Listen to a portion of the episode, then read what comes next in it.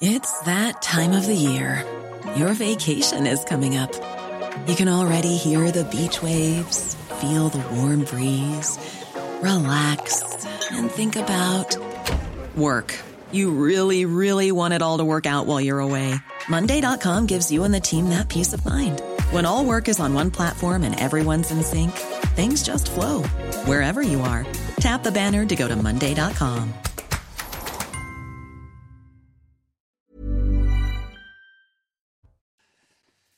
Bonsoir à tous, soyez les bienvenus dans Soir Info. Très heureux de vous retrouver. Nous sommes ensemble jusqu'à 23h40 au sommaire. Ce soir, les syndicats espèrent un million de personnes dans les rues. Demain, un million de manifestants. La France s'apprête à vivre un jeudi noir et ça n'est sans doute que le début. Philippe Martinez pour la CGT souhaite un mouvement reconductible partout où cela sera possible. Des syndicats unis pour la première fois depuis 12 ans qui entament donc leur bras de fer avec le gouvernement. Et c'est notre vie quotidienne qui est impactée. École fermée, transport à l'arrêt. Nous ferons un point complet sur les perturbations à prévoir. Les manifestations demain qui seront placées sous haute sécurité. Gérald Darmanin annonce la mobilisation de 10 000 policiers et gendarmes. Le ministre de l'Intérieur qui dit s'attendre à la venue d'un millier de casseurs à Paris. L'ultra-gauche est-elle incontrôlable en France? Nous nous poserons la question. Et puis cette réforme des retraites permet à la gauche d'afficher son unité. Elle en avait bien besoin. Les leaders de la NUPES appellent leurs troupes à faire trembler l'Elysée. Première division en revanche au sein de la majorité présidentielle. Une poignée de députés menacent de ne pas voter la réforme si elle n'est pas améliorée. Est-ce le début d'une fronde en Macronie? On en parle ce soir avec Karim Abric, bonsoir, journaliste, journaliste également. Valérie Lecable, soyez la bienvenue. Jean-Sébastien Ferjou, bonsoir, directeur d'Atlantico. Et puis j'accueille Eric Alozé, député Renaissance du Doubs. Et puis sachez que Philippe Ballard, député et porte-parole du Rassemblement national, sera également avec nous sur ce plateau. Pour l'heure, il est précisément 22 heures passées de 1 minute. On fait tout de suite un point sur l'actualité. Bonsoir Adrien Spiteri. Bonsoir Johan, bonsoir à tous. On commence ce journal avec Vladimir Poutine. Le président russe est persuadé d'une victoire en Ukraine. Dans sa ville natale de Saint-Pétersbourg, il a vanté le courage et l'héroïsme de ses soldats sur le terrain. Selon lui, la Russie affronte, je cite, un régime néo-nazi. La victoire sera à nous, a-t-il déclaré. Trois enfants de 4 ans ont fugué de leur école maternelle ce mardi à Paris. Cela s'est passé dans le 15e arrondissement de la capitale. Ils ont parcouru un kilomètre avant d'être retrouvés. Ils ont pu passer devant la loge de la gardienne, puis devant la porte de l'école. Le maire de l'arrondissement, Philippe Goujon, demande un renforcement de la sécurité le cabinet de la maire de Paris, l'adjoint à la maire de Paris chargé de, de l'éducation, la police et les parents, bien sûr, d'abord les parents. Euh, moi-même, parent, évidemment, euh, je suis aussi bouleversé euh, qu'eux. savoir qu'un enfant a pu s'enfuir de l'école, c'est quelque chose d'impensable. La sécurité est la priorité numéro un dans une école, la sécurité des élèves. Évidemment, tout doit être mis en œuvre pour que cette sécurité soit assurée. Donc, on va remonter toute cette affaire avec l'enquête administrative et, toutes les mesures euh, adéquates, bien sûr, seront prises pour que euh, ce genre d'événement ne se produise plus jamais. Le procès Axel Dorier se poursuit. La cour d'assises du Rhône a entendu les témoins de la scène aujourd'hui. En 2020, à Lyon, la jeune femme de 22 ans avait été mortellement fauchée par un véhicule. Deux individus sont sur le banc des accusés. Le conducteur risque jusqu'à 20 ans de réclusion. Son avocat s'est exprimé au micro de CNews. Écoutez. On avait quand même des témoignages, notamment celui des jeunes femmes qui affleurait dans le dossier, c'est sorti à l'audience. effectivement, c'est un groupe de quatre jeunes femmes sévèrement agressées, verbalement, physiquement. On casse leur voiture, on, la traîne par terre, on la sort manu militari de sa voiture. Et Youssef est intervenu en défense pour dire à ces gens arrêtez en fait de faire ça et ça s'est retourné contre lui. Il y a même un membre du groupe hier à l'audience qui l'a dit. Son seul tort, c'est d'être intervenu dans cette agression. Nouveau coup dur pour euh, Gosport. La justice s'intéresse au mouvement financier du groupe. Une enquête préliminaire pour abus de biens sociaux a été ouverte par le parquet de Grenoble. Dans le même temps, l'entreprise sera demain si elle est ou non placée en redressement judiciaire. Gosport emploie 2160 salariés dans le pays. Et puis l'équipe de France de handball bat le Monténégro au championnat du monde, une victoire 35 à 24. Les Bleus réussissent leur entrée dans le tour principal. Ils pourraient se qualifier en cas de victoire au prochain match. Pour cela, il faudra battre l'Iran ce vendredi. Voilà, Johan, pour les principales informations. Les débats reprennent avec vous. Merci beaucoup, Adrien. On vous retrouve dans une demi-heure pour un nouveau point complet sur l'actualité. Vous restez avec nous. Les débats de Soir Info qui commencent dans quelques minutes. À tout de suite. De retour en direct sur euh, CNews, j'accueille Philippe Ballard qui nous a rejoint. Bonsoir, soyez le bienvenu, député, porte-parole du Rassemblement national. Tout le monde est là pour commencer les débats avec ce sondage. D'abord, évidemment, le sondage CSA pour CNews, sondage hebdomadaire. Et cette question, êtes-vous pour ou contre la réforme des retraites Regardez ce qu'ont répondu les Français sollicités par notre institut. 61% des Français affirment être opposés à cette réforme des retraites. Quant à la question de savoir si vous approuvez ou non les blocages, eh bien c'est presque 50-50, 50%, des Français qui disent euh, désapprouver ces blocages, 49% qui les approuvent. Voilà le résultat. Le gouvernement qui, donc, Jean-Sébastien Ferjou, a manifestement perdu la, bataille de l'opinion. Quand on n'a pas l'opinion pour mener une telle réforme, c'est quand même très problématique. Tout dépend de la majorité que vous avez. Ce qui est problématique pour le gouvernement, justement, c'est le fait de n'avoir qu'une majorité relative, d'avoir réussi à construire une forme de petite coalition avec l'appui euh, des républicains pour faire voter un texte, mais dont on voit bien que peut-être si le blocage du pays devait être euh, massif, elle n'est pas forcément euh, très solide.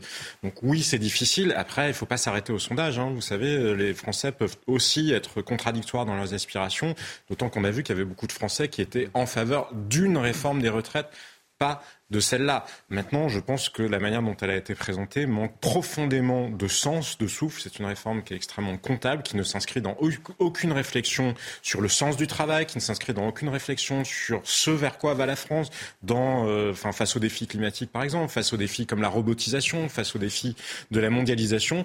il y a une inquiétude des Français, une vraie inquiétude sur justement la soutenabilité de notre modèle économique. Donc raisonner uniquement en comptable par rapport à cette inquiétude, je pense que effectivement c'est se mettre dans une position de faiblesse. Hum, Valérie Lecable, est-ce que ce sondage pour vous, il est annonciateur d'un mouvement qui sera peut-être à la fois euh, long et difficile pour le gouvernement? Bah, Écoutez, on va déjà voir demain euh, s'ils réussissent leur pari d'avoir un million de personnes. Après, ce qui me frappe, euh, suivant les instituts, ils sont entre 55 et 61. Vous êtes plutôt dans, la fourchette haute. C'est que c'est un chiffre, certes, euh, Disons qu'approximativement deux Français sur trois sont opposés à cette réforme. Mais ce n'est pas un chiffre absolument considérable. À la dernière réforme des retraites, euh, je crois que c'était la réforme Fillon, on était à 75% qui étaient opposés à la retraite. Donc, euh, ce que je veux dire, c'est que oui, les Français sont opposés, mais le chiffre n'est pas absolument titanesque.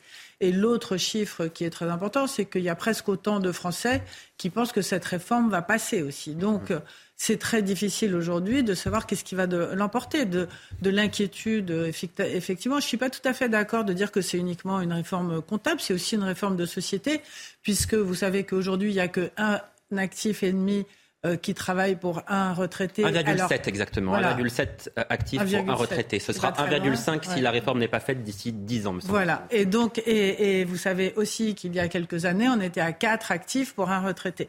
Donc c'est une réforme de société de dire que si les gens euh, ne travaillent pas un certain nombre d'années, eh bien ceux qui ne travaillent plus ne finiront par ne pas être payés. C'est juste mathématique en fait. Donc c'est pas seulement comptable, c'est une philosophie qui est de préserver. On a dit qu'on n'interrompait pas.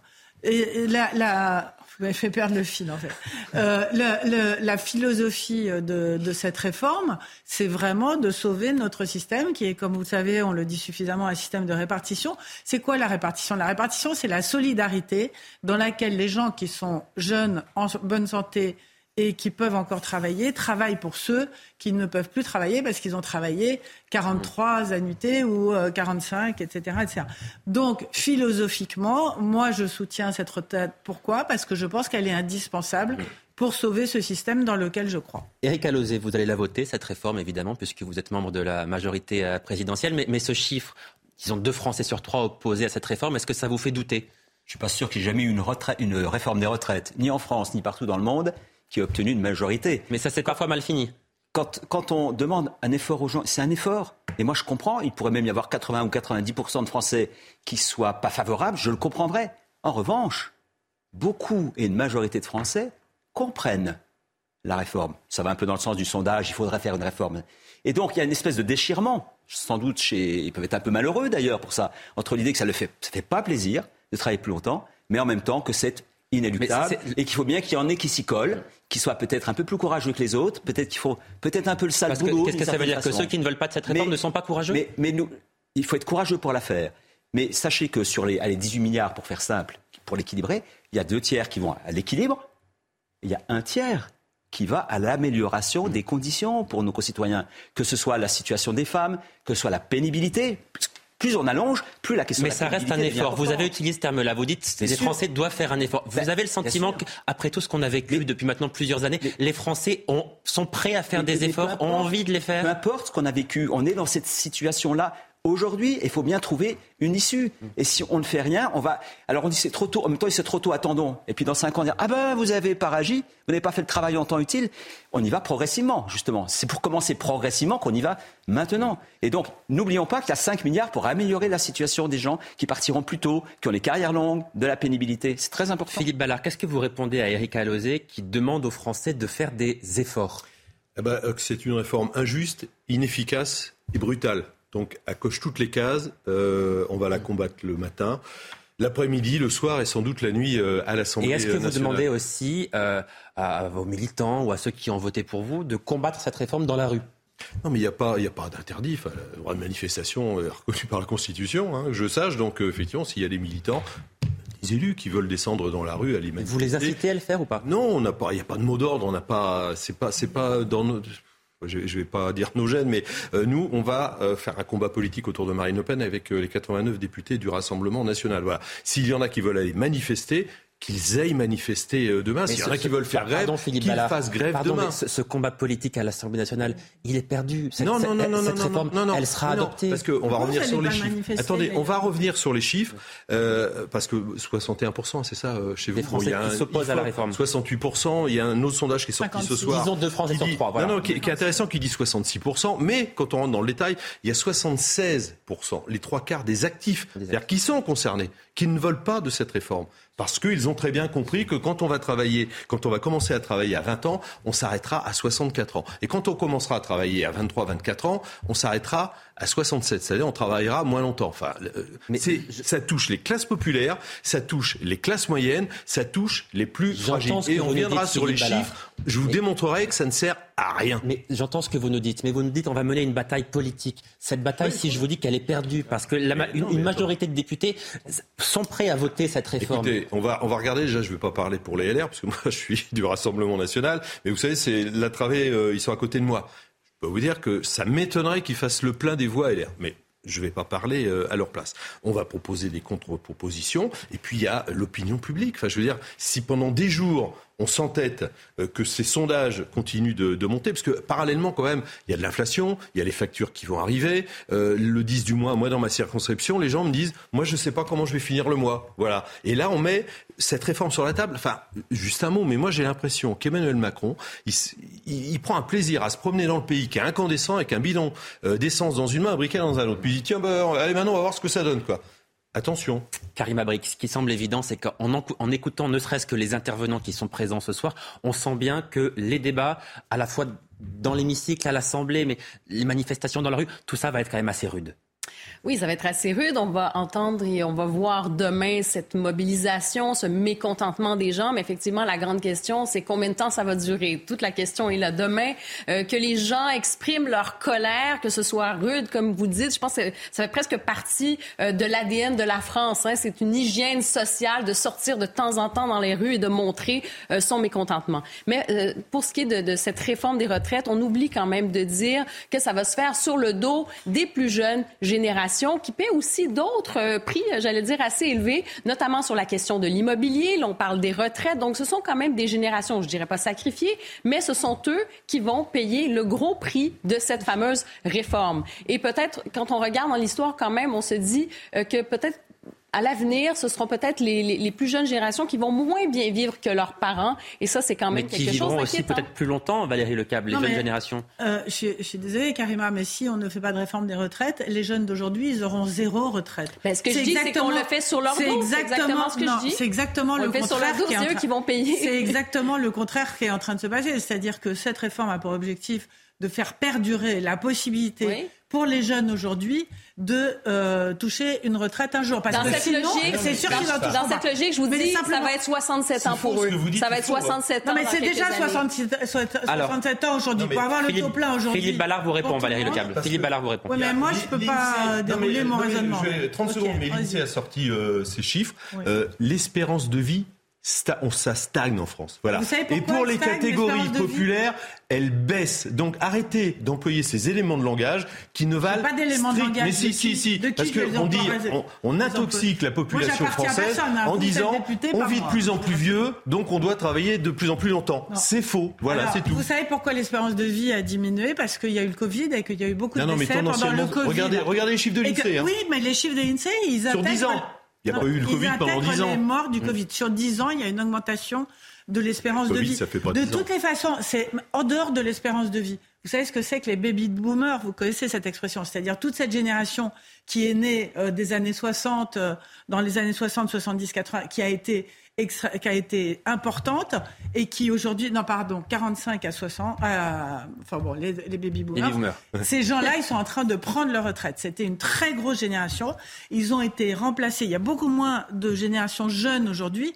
Donc mécaniquement, pourquoi on a on, on a compris votre raisonnement, Valérie. Non, mais, Il faudra juste, mais une phrase, il faudra juste nous expliquer si on regarde les projections du corps. Conseil d'orientation des retraites, c'est pas lié au Rassemblement national, qui nous explique que tendanciellement, on va rester à 13% de dépenses du PIB. Donc tout ce que vous venez de dire, ça, tombe, ça tient pas. Bah, c'est normal puisque... Euh, Pardon Valérie, il faut qu'on marque une pause parce qu'on est, déjà, on est, déjà très en retard. Donc on, reprend le débat après la pub évidemment. c'est que grâce euh, je n'ai aucune autorité. C'est terrible quand même. je, n'ai aucune autorité. Alors elle commence bien cette émission, vraiment. Vraiment, merci beaucoup. vous, répondrez, vous répondrez après, après la publicité, c'est promis Valérie, vous restez avec nous. La suite de nos débats animés donc à tout de suite. Il est 22h30, soyez les bienvenus en direct sur CNews. La suite de nos débats dans un instant, juste après le rappel des titres. Adrien Spiteri.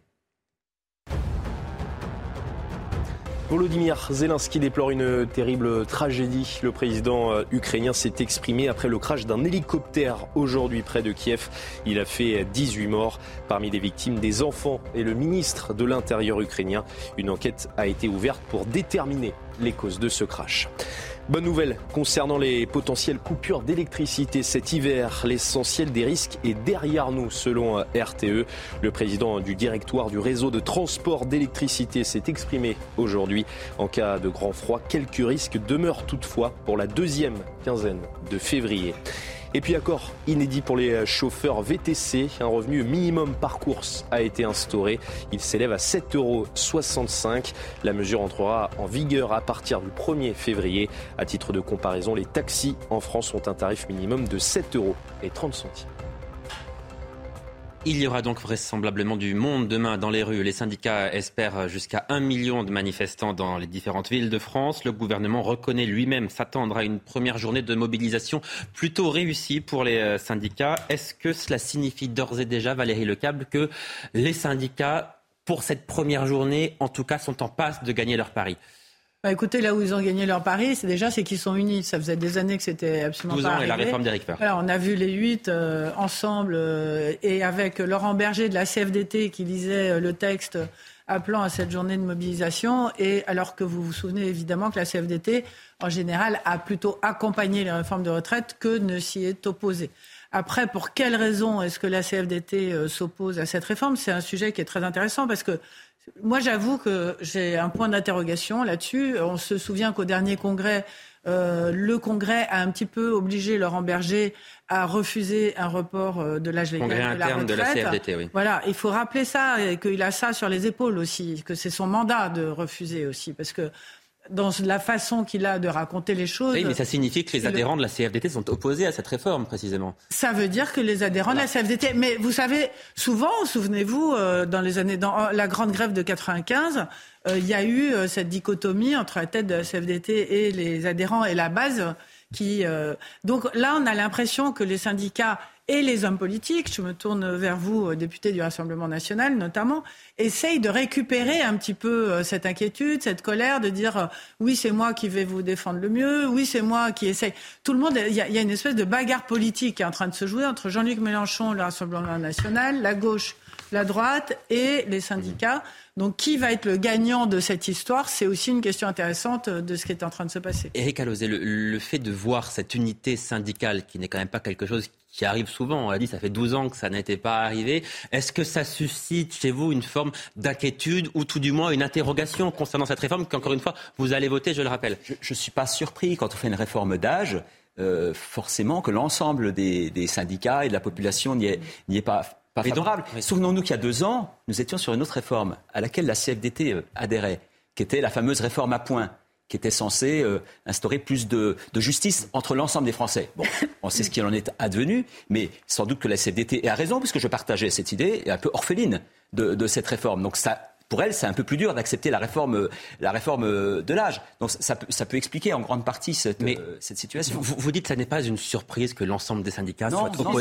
mais donc ça, ça signifie, pardon, mais ça signifie que vous assumez clairement de faire une réforme contre tous en réalité alors. On sait que c'est pas populaire. Il n'y a pas de solution autre. Est-ce que vous voulez qu'on augmente les cotisations des actifs? Je pense qu'en période de pouvoir d'achat, personne ici, j'espère en tout cas, ne va défendre. La gauche propose d'augmenter les cotisations patronales. Elle dit que ce serait une autre solution. Les cotisations patronales ça va à l'inverse de notre ambition de créer de l'emploi. Si on augmente de 0,5%, euh, parce que c'est ça qu'il faut, les cotisations patronales, on sait que c'est 130 000 emplois en moins à l'échéance de 2030, alors que la réforme que nous faisons va augmenter la capacité à travailler et va créer à l'inverse 1,1% de croissance et 300 000 emplois. Donc c'est complètement orthogonal mhm. avec la stratégie du plein emploi qui est la nôtre depuis le début, qui reste le fil rouge Jean-Sébastien euh, du mandat.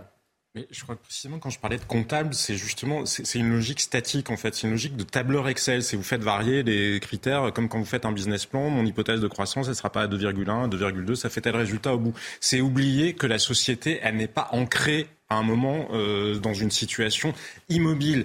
Pourquoi euh, le système de la répartition, son vrai critère de survie, il y a à la fois la démographie, mais ça, personne ne peut le changer d'un coup de baguette magique, même avec des mesures en faveur d'une politique euh, familiale, mais surtout c'est le contexte macroéconomique. Et là où il y a un angle mort absolu qui explique non pas la colère, parce que je pense que nous ne sommes pas dans la même situation qu'en 2010, en 1995, où il y avait une colère, il y avait un sentiment des gens qu'on était en train de casser un modèle social qui fonctionne. La personne ne pense que le modèle social français fonctionne. En revanche, il y a une vraie angoisse par rapport à l'avenir. Et précisément le chiffre que vous venez d'employer, mais ça relève de la pensée magique. Dire mécaniquement, si on augmente l'âge, ça va. Oui, si tout toute chose étant égale par ailleurs, oui, sauf que ça ne se produit pas comme ça parce que, encore une fois, il y a la robotisation qui a été accélérée par le Covid. Il y a le fait d'être dans une économie de la connaissance qui est plus ou moins en faveur de certaines catégories de population plutôt que d'autres. Il y a encore euh, l'impact de la mondialisation, il y a l'impact de la disruption du libre-échange, parce que les rapports avec la Chine, etc. Il y a tellement de questions qui se posent, le dérèglement climatique, tellement de questions qui se posent qui font que personne ne sait où nous allons. Et ce sens, cette question du sens qui implique aussi bien le sens du travail mmh. que finalement le modèle économique que nous voulons, est-ce que nous considérons que le modèle de capitalisme financiarisé, mondialisé, il est soutenable? L'inquiétude, elle est là. Il y a des tas de gens, quand j'entends dire que les gens ne veulent pas travailler et que parce que personne n'a envie de travailler, mais c'est complètement Il y a des gens que la retraite angoisse profondément. Et encore plus, je vais vous dire, quand ils ont peu d'argent, parce que quand vous êtes riche, vous pouvez aller jouer au golf et aller voyager. Mais il y a des tas de gens qui ont envie de continuer à travailler. Ils ne veulent pas, en revanche, que ce soit une logique comptable qui les expose plus longtemps à la précarité. Et ça, je n'entends pas de réponse ni chez Valérie Lecable, ni dans les arguments du gouvernement sur ce point-là. Alors, grève dans les transports, grève aussi dans les écoles et les crèches, ce qui oblige les parents à s'organiser. Reportage et exemple à Nantes avec Jean-Michel Decaze. Dans l'Ouest, les grèves toucheront particulièrement les écoles publiques et les crèches municipales. Les parents qui font appel au privé confirment qu'ils seront peu impactés, mais les autres devront parfois poser une journée de congé. On ne peut pas travailler parce qu'on a des enfants, donc euh, c'est compliqué. Vous êtes obligé de rester chez vous? Oui, bah oui. De prendre une journée de congé? C'est ça.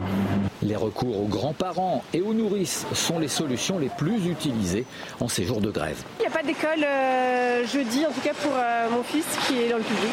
La nounou est euh, ravie de garder Auguste parce que ça va faire des activités manuelles un petit peu euh, différentes de ce qu'elle fait d'habitude. Donc euh, elle est hyper sympa et elle accepte de garder Auguste en plus des deux petites qu'elle garde. Dans cette entreprise qui gère une liste de nourrices, on s'est préparé aux grèves qui s'annoncent. Les nounous sont prévenus que, les, que les familles vont avoir un besoin un peu spécifique et un peu hors standard comparé à ce qu'on fait donc sur des demi-journées ou sur des journées complètes pour jeudi puis pour toutes les autres journées de grève qui vont arriver. Train, après je prends le bus et après le tram. Donc euh, à partir de jeudi, c'est la grève, donc ça va être très compliqué. Pour aller garder les enfants. Voilà. Les nourrices qui pratiquent la garde à domicile espèrent arriver à l'heure chez les parents. Bon, on a donc compris que ce serait une journée de, galère demain, pour reprendre euh, les termes utilisés même par le ministre des Transports, qui a parlé de, de jours de galère dans, dans, les transports demain. Mais est-ce qu'on sait combien ça coûte à l'économie française une journée de grève comme celle-là? Parce que les parents qu'on vient d'entendre, là, ils doivent aussi poser des jours de congé pour garder les enfants. Est-ce que ça a un impact, Jean-Sébastien Ferjou, sur l'économie française, sur la création de richesse en France? Non. oui, ça en a un. C'est le jour même mais non, c'est neutre quand vous vous projetez dans le temps, parce qu'il y a toujours un effet de rebond. Par exemple, les ventes qui ne sont pas faites sur une journée. Alors, il y a des gens pour qui ça n'est pas le cas. Je vous parle en moyenne pour l'économie française. Un restaurateur, il, les gens, ils vont pas venir déjeuner deux fois le jour d'après. Donc, il y a des cas très spécifiques, encore plus quand il y a de la casse où effectivement ça coûte. Mais si vous raisonnez sur la totalité de l'économie française, même des conflits assez longs, en général, il y a toujours un rebond sur le trimestre, sur le trimestre qui suit. Mais c'est pas parce que la moyenne est bonne qu'il faut oublier ceux qui en pâtissent, parce que je peux avoir les pieds dans le four, la tête dans le frigo, ma température sera bonne, mais enfin, euh, pour le coup, j'aurais quand même très chaud. Oui, c'est vrai, Philippe Ballard, qu'on interrogeait aussi les, les, commerçants qui se trouvent sur, euh, sur le parcours, qui se disent combien on va avoir de manifestations, est-ce qu'on va trouver de fermer les commerces? On a déjà fermé euh, il y a deux ans maintenant, plus de trois ans, quatre ans, pour les, les, gilets jaunes. On a fermé pendant le Covid, on a perdu beaucoup d'argent. Et ils se disent là, on va devoir recommencer à fermer une journée, deux journées, trois journées. C'est angoissant, ça aussi pour eux. Oui, mais je pense qu'avec Emmanuel Macron au pouvoir, ils ont perdu beaucoup ces six dernières années, quand on voit le prix de l'électricité notamment. Donc, enfin, franchement, il s'agit de quoi demain? De sauver euh, un système. Parce que la majorité nous dit qu'il faut sauver euh, le régime. Alors de quoi parle-t-on Exactement? Régime qui était en excédent d'ailleurs en 2022, soit dit en. De manière un peu exceptionnelle. Si hein. on, donc, ça ne va pas durer selon le rapport du Conseil d'orientation des retraites qui prévoit un déficit de plusieurs dizaines de milliards. Alors se projeter à 5, 10, 15, 20 ans en matière économique. Ce sont les chiffres. Prenez long. Avec la démographie, prenez, oui, alors, faudra parler de démographie d'ailleurs. Parce que la politique familiale d'Emmanuel Macron et de François Hollande et de Nicolas Sarkozy, mais enfin au moins pour les deux derniers, c'est 0 double 0. Et ça, c'est juste ce. Oui, on va pas refaire le débat sur la natalité qu'on a eu hier soir ah par ailleurs, même si c'est lié. Qui est fondamental. ah bah d'accord, il est Surtout avec l'INSEE, vous avez vu les chiffres de l'INSEE, on n'a jamais fait euh, aussi peu d'enfants depuis 1946. Mais ça, c'est juste avoir de la volonté, du courage politique, se projeter à 20, 25 ans, parce que la natalité, euh, c'est ça. Et là, tous les gouvernements qui sont succédés, c'est des court terme, ils sont court-termistes. Eux, ils veulent une réforme à 3, 4, 5 ans, vite fait, bien fait, hop, pesé, euh, emballé. Alors là, on nous dit, il faut sauver le régime, parce que il y aura 10, 12, allez, 12 milliards d'euros de déficit. C'est quoi d'ailleurs? C'est un demi-point de PIB.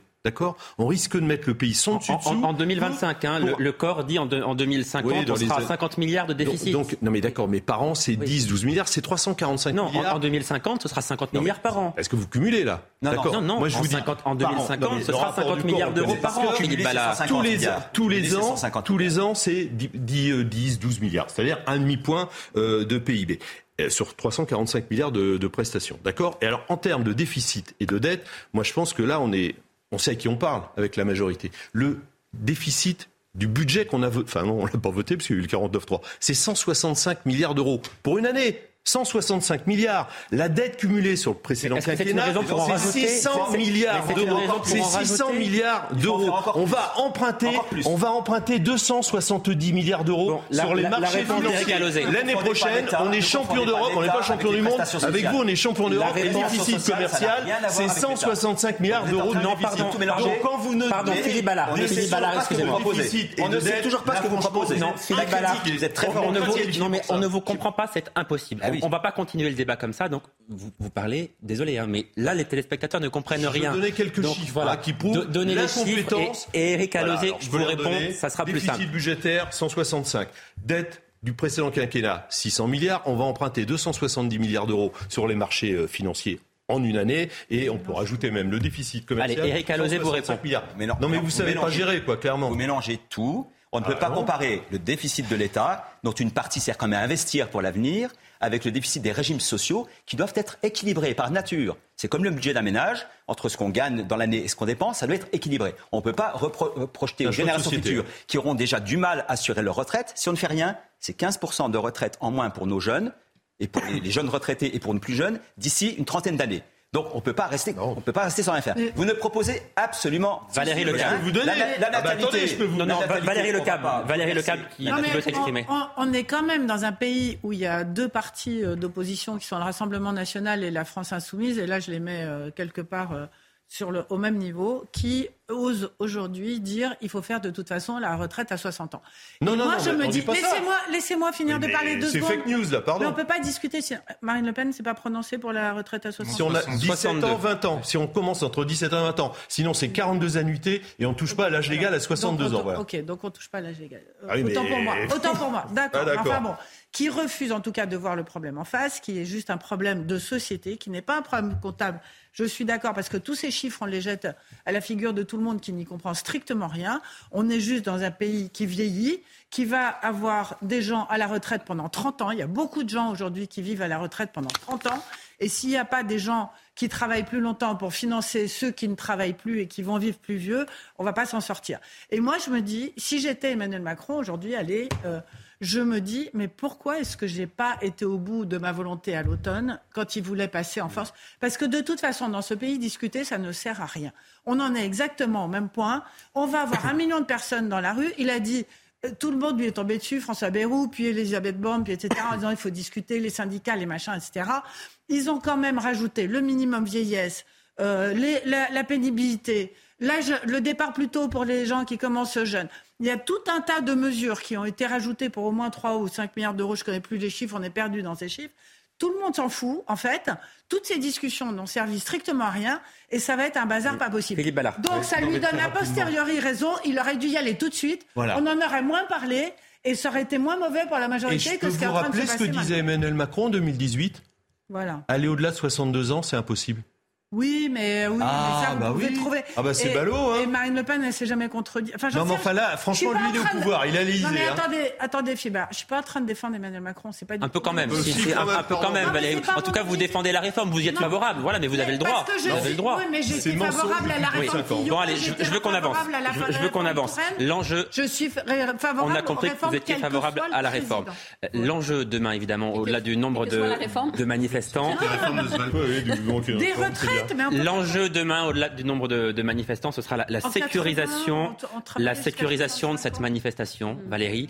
Euh, il y aura des casseurs, prévient Gérald Darmanin, qui annonce la mobilisation de 10 000 policiers et gendarmes. Écoutez le ministre de l'Intérieur. On a, euh, d'après les informations des renseignements, un petit millier de personnes à Paris qui pourraient euh, être violents. Alors soit c'est des ultra jaunes, comme on dit, euh, euh, ou des ultra gauches. Et donc il nous faut absolument distinguer ceux qui euh, viennent dans les manifestations et qui sont l'immense majorité, j'imagine, euh, bien évidemment, qui veulent juste exprimer une opinion politique, leur opposition à la réforme des retraites, et c'est bien légitime en démocratie, et ceux qui veulent casser. Un millier de casseurs potentiels, euh, Jean-Sébastien Ferjou. Ils viennent d'où d'abord ces casseurs? Ce sont ceux qu'on appelle les, Black Blocs, mais qui sont-ils? Je crois qu'il y a deux choses différentes. Il y a les black blocs qui sont très structurés, très organisés, qui ont un projet très clair, qui n'a pas grand-chose à voir avec la réforme des retraites en soi, qui est de mettre à bas le capitalisme et de mettre à bas le système de la démocratie parlementaire.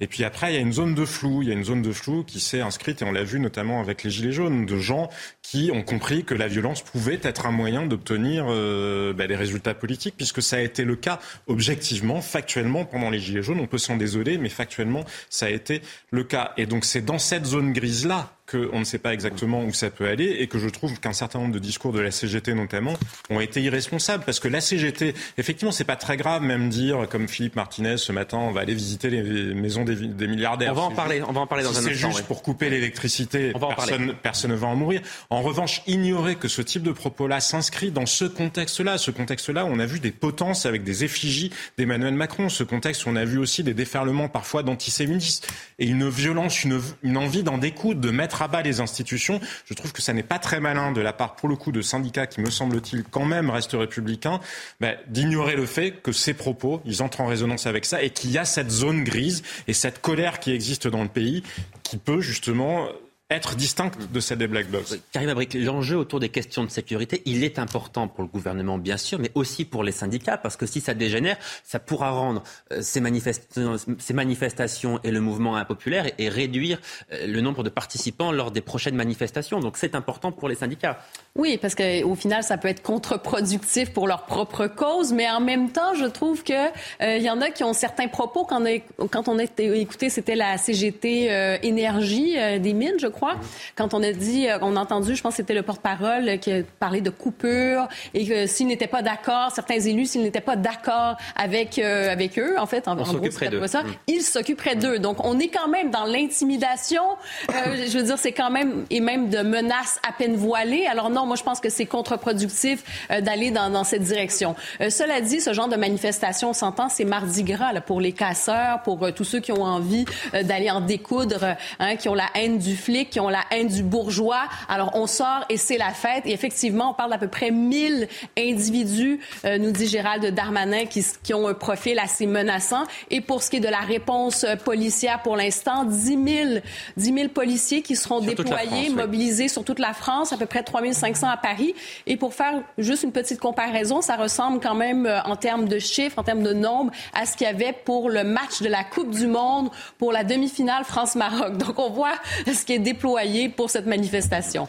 Alors, je veux qu'on écoute à, présent Alain Boer, qui était euh, ce matin l'invité de, Laurence Ferrari et qui euh, évoquait la, vision qu'il avait des, discussions et des concertations qui se déroulent traditionnellement en France. Écoutez. C'est la différence de la plupart des autres pays. On négocie d'abord et on se tape après. En France, on se tape d'abord et éventuellement on négocie ensuite. On a bien négocié quand même sur les retraites. Euh... Je ne sais pas ce que pensent les syndicats. L'État pense qu'il a beaucoup, enfin le gouvernement pense qu'il a beaucoup, beaucoup, beaucoup négocié et qu'il a beaucoup dialogué pour arriver au point de départ qui était celui qu'il voulait euh, une année près. Mais euh, les organisations sont là. Alors aujourd'hui, on est dans un État nouveau depuis une trentaine d'années, on a des gens qui viennent surfer sur la manifestation et qui n'ont pas grand-chose à voir avec la revendication. Ce sont des gens qui viennent affronter la police, qui utilisent la manifestation pour l'affrontement et pas pour la discussion, la négociation ou la revendication. Eric Alosé, vous, vous partagez cette, cette, réflexion. C'est vrai qu'on a un peu le sentiment qu'en France, on, on, va tout de suite, quand même, rapidement, très rapidement, vers des confrontations assez frontales en réalité. Oui, oui. D'ailleurs, moi, je n'ai pas attendu ces manifestations pour voir mon compteur euh, débranché par des salariés euh, d'EDF. Le, compteur de votre domicile personnel ou de permanence La permanence, parlementaire, Lors d'une précédente manifestation. On vous a déjà coupé l'électricité Bien sûr, bien sûr. Mais on voit qu'à chaque, euh, à chaque étape, on franchit des seuils supplémentaires dans la violence déjà verbale à travers les réseaux sociaux et ça se traduit après dans la rue. Mais ça devient difficile pour tout le monde. Ça devient difficile et pour les manifestants et, les syndicats qui peuvent se voir débordés par des, des extrémistes. Ça devient très difficile pour la police aussi. Historiquement, la police avait une stratégie euh, qui était d'être face aux manifestants. Dans un deuxième temps, elle se retrouvait sur les côtés des manifestants et maintenant elles sont au milieu des manifestants. Et donc, c'est extrêmement difficile pour eux aussi. Donc, donc tout le monde est, en risque dans ces nouveaux modes de manifestation, aussi bien les syndicats avec les, manifestants que, les policiers. C'est un vrai problème. Et effectivement, malheureusement, souvent, ça, ça dégénère. Et je suis bien d'accord avec vous, au, au, détriment finalement de ceux qui manifestent. Donc, euh, on, sent bien, Jean-Sébastien Ferjou, qu'il y a une tension quand même qui est de plus en plus palpable, qu'il y a des manifestants qui sont quand même très déterminés, des syndicats qui utilisent des mots qui sont des mots euh, pour le moins forts, parfois un peu violents même. Est-ce que vous pensez qu'on peut encore trouver un compromis ou que c'est trop tard pour ça et que maintenant le bras de fer est engagé et qu'il euh, voilà, il, il ira jusqu'au bout, jusqu'à ce qu'un des deux camps recule en réalité? Je crois que quand on regarde bien le front syndical, il n'est pas absolu non plus il l'est pour la journée de demain. Laurent Berger, me semble-t-il, n'a pas dans l'intention de s'inscrire dans un conflit qui viserait à un blocage total du pays. Donc il y a une vraie, différence de sensibilité sur, euh, sur la suite de ce que pourrait donner euh, la journée, la journée euh, de demain.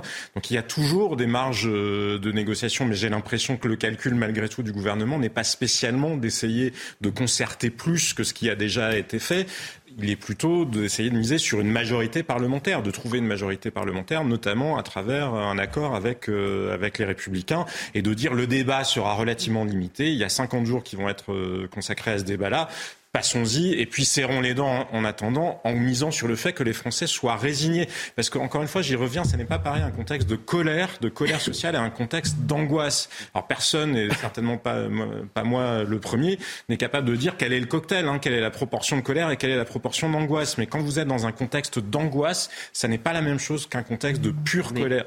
Oui, parce qu'on sait, pardon, que cette réforme, elle ne sera pas adoptée dans le meilleur des cas avant deux mois. Ça veut dire, Valérie Lecable, qu'on va avoir des manifestations, des grèves et quelques blocages, même si ce sont des grèves perlées, des manifestations une fois, deux fois par semaine. On va avoir ça pendant deux mois, pendant tout le temps du débat parlementaire? Écoutez, c'est tout l'enjeu euh, de compter les troupes euh, demain. Je crois que les syndicats et les hommes politiques attendent de savoir combien il y aura vraiment de personnes dans la rue, parce que pour l'instant, on parle beaucoup sur les plateaux de télévision, mais en vrai, personne ne sait exactement comment les choses vont se passer. Visiblement, la police, euh, j'entendais la porte-parole tout à l'heure, a reçu la consigne de laisser les gens manifester quand même tranquillement au maximum des possibilités, parce que c'est important que les gens s'expriment aussi. Je veux dire, ils sont pas contents, ils sont dans la rue, ils ont le droit, et c'est très très important qu'ils s'expriment. Après, il y a déjà certains syndicats qui ont déjà euh, mis en place toute une stratégie pour poursuivre en fait euh, les manifestations, les blocages, pour avoir des, événements. On va écouter Philippe Martinet dans un instant. Exactement. je crois qu'il y a déjà un plan, mais même l'UNSA, même des, des syndicats qui sont moins euh, déterminés d'habitude que la CGT. Il y a une espèce d'unanimité syndicale, ça c'est vrai. Et le, la chose qui n'est pas facile à comprendre maintenant, c'est est-ce que la population va suivre ces syndicats Parce que cet enjeu politique dont on ne parle pas assez, je trouve. C'est-à-dire que le, il y, a, y, a, le président de la République qui part sur une réforme et on voit bien qu'il y a une tentative de récupération de, de l'opposition à la réforme, en fait. Que ce soit le, le, Rassemblement national, très clairement, qui est dans cette stratégie-là, que ce soit Jean-Luc Mélenchon aussi qui est dans cette stratégie-là, que ce soit les syndicats. Il faut prendre le contexte particulier. Et Philippe Martinez et Laurent Berger, c'est leur baroud d'honneur, ils s'en vont après. vous, vous, parlez de récupération de la part des politiques. C'est fort ce que vous dites, parce que dans, la, dans, le programme du Rassemblement national comme de la France insoumise, ils se sont toujours opposés à, cette réforme, l'âge de départ. C'est de la récupération, ils font de la politique, tout simplement. Ils sont dans l'opposition, ils s'opposent. C'est-à-dire que voilà. Attendez, Yann il vous a pas échappé que c'est la première fois qu'il y a un parti dans ce pays qui conteste à la gauche l'opposition politique à la droite. Ce n'était jamais arrivé. C'est la première fois parce qu'il y a beaucoup de députés, il y a 89 euh, députés. Et qui a toujours contesté cette réforme des retraites. Et parce qu'il y a une stratégie. Oui, mais l'opposition, elle a toujours été historiquement en France. L'opposition, à part de rares exceptions dont on parlait tout à l'heure. Je ne comprends pas où vous voulez en venir en réalité. Bah, ce que je veux en venir, c'est que là, il y a la bataille de 2027 qui est déjà en train de se jouer, en fait. C'est-à-dire que il y, a, une stratégie. non mais pas la comme, le, non mais comme le comme le Rassemblement national a une stratégie payante d'aller chercher l'électorat populaire, il y a une rivalité, disons. Mhm. entre le Rassemblement national et, Jean-Luc Mélenchon pour aller récupérer cet électorat. Alors moi je m'inscris en faux sur le mot que vous employez on ne fait pas de récupération. non, on représente nos électeurs. Vous savez, quand je vais dans ma circonscription, moi, les gens, et c'est pas nouveau d'ailleurs. En juin, moi, j'ai été élu avec 56% des gens. Ils me disaient, mais on compte sur vous pour euh, barrer la route à Macron. Voilà. Et là, maintenant, on est en janvier. ils me disent, mais battez-vous pour ne pas que cette réforme soit appliquée. Et des gens, enfin, je ne vais pas vous raconter ma vie. Moi, il y a des, travaux dans ma, dans, dans ma vie. Ils refont l'assainissement. Et il y a des gens, ils m'ont identifié. Avant-hier, ils m'arrêtent euh, en me disant, bon, monsieur le député, on compte sur vous. Alors, je, du coup, je me fais un peu l'avocat du diable et je reprends quelques éléments de langage de la majorité. Je leur dis, oui, mais il y a un compte pénibilité, carrière longue. Mais ils me disent, mais à 45 ans, à 50 ans, nous, euh, L'hiver, l'été, on est dehors, on creuse des tranchées. Donc non, non, Mais tout le monde est d'accord avec ça. Hein. Et la pénibilité, il y a 15 000 personnes depuis 2015 qui sont parties. C'est de la poudre aux yeux. Donc, on ne fait pas de la récupération, on représente nos électeurs, on va le faire. Il y a 4, il y a Français sur... l'Assemblée nationale. Non, mais je pas... il y a 4 Français sur 10 qui partent avant l'âge légal, vous le savez ça quand même. Karim Abric. Mais aujourd'hui, c'est 63 ans. Ah non, non, c'est 63 ans, le départ moyen de l'âge. Et il y en a un sur non, deux. dans le privé, dans le Pardon, on va pas rentrer dans une bataille de chiffres. Enfin, non, mais il y, a juste un Français sur deux qui liquide sa retraite, comme on dit, qui n'est plus en activité. C'est-à-dire que là, on va accroître l'âge, on va les retrouver, on va les retrouver à Pôle emploi, on va les retrouver travailler mais le travail des seniors est un point important de la Les déficits et la dette, ça n'aura aucun impact. C'est pour ça qu'on une mesure, une mesure complètement inefficace. Et je pense qu'il y a beaucoup de Français qui se disent, de toute façon, Emmanuel Macron est décidé à faire passer euh, sa réforme. Alors, ne va pas Ça dans semble la assez rue- évident, oui. Exactement. Donc, si c'est peut-être notre seul espoir, se disent-ils, à tout le moins, peut-être est-ce qu'on peut faire basculer euh, sa décision? Pour le moment, rien n'est moins sûr, mais en tout cas, c'est comme la- la- la- le seul espoir qu'on peut encore avoir. Donc, pour les syndicats, tout se joue aussi pour eux. C'est une façon de reprendre un certain pouvoir qu'ils ont perdu, de redorer leur blason. Parce qu'on a dit souvent hein, au cours des derniers mois qu'ils avaient perdu euh, des plumes. hein. Ils représentent, dans certains cas, c'est à peu près 10 les syndicats de, de- de travailleurs en France, peut-être 20 à peu près euh, dans la fonction publique. Donc, pour certains Français, ils ne représentent plus grand monde, en fait, les syndicats. Euh, souvent, ils ont une capacité de blocage qui est absolument immense. Donc, on l'a vu l'automne dernier avec le blocage euh, avec les raffineries.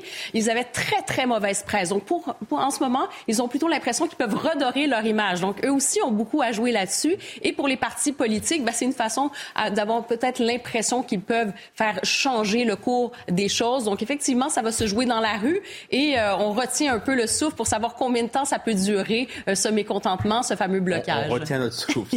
C'est bien- résumé, Eric Alozé. On a démarré l'échange sur les propos d'Alain Beauvert. tout à Oui. Euh, qui, qui- com- qui- comment on qui- négocie dans, ce qui disait On effectivement on se bat et ensuite on négocie. Vous disiez vous tout à l'heure, à, ju- à juste raison, bah, peut-être qu'il fallait pas négocier, ça sert à rien. Et c'est vrai que souvent c'est une déception, c'est un peu un jeu de dupes les négociations. Parce que les négociations c'est quoi? On ne les écoute pas, on ne vous écoute pas. Alors, faut, faut écouter quoi? Que 65 ans ça va pas, que 64 ans ça va pas, que 63 ans ça va pas, et donc il n'y a plus de réforme. Donc si c'est ça la négociation, eh ben, il n'y a plus de négociation. Et quand on parle, il y a un vrai travail qui se fait que vous ne voyez pas, vous, sur la pénibilité, sur les carrières longues. Sachez-vous, sa- vous savez que 40% des Français ne seront pas pénalisés par euh, les- la, nouvelle réforme, partiront du fait de la pénibilité, du fait de l'âge, du fait des carrières hachées des femmes qui seront corrigées. On va prendre en compte les trimestres, C'est par exemple. intéressant, oui, ils vous sont auriez pas- pu, être- Mais bien vous auriez pu dire ne seront pas concernés. Non. Ils ne seront pas touchés, Non. vous auriez pu dire Oui, plutôt bah, peut- peut-être, peut-être, mais il faut dire les mots tels qu'ils sont. Donc c'est Moi- pénalisé, moi, je- alors c'est le mot alors. Mais, mais non, mais quand on travaille plus, Oui. quand- mais ne, ne jouez pas avec les mots. Quand on travaille plus, il faut dire les choses telles qu'elles sont. Bien sûr, bien sûr, et je comprends la situation des Français, mais il faut être responsable. Voilà. Et il n'y a aucune autre solution. Votre solution de natalité, c'est pour dans 20 ans, et il n'y aura pas de changement. Ah, Il n'y aura pas de changement de natalité dans notre pays. Pas pour la retraite. Tous les pays où il y a des retraites, comme en Chine, comme en Chine, eh bien, on fait pas d'enfants. Quand il y a des retraites, on Il y fait a plus d'autres d'enfants. choses qu'on peut faire, l'immobilier Voilà. par exemple. Allez, mais on peut Bah, faire il y a plein de des choses. tas de choses. Créer Mais oui, mais le problème, c'est justement de se concentrer sur des mesures productivité, Il est parler. bientôt 23h. On s'interrompt un court instant et on reprend ce débat extrêmement intéressant juste après le rappel de l'actualité. Adrien Spiteri.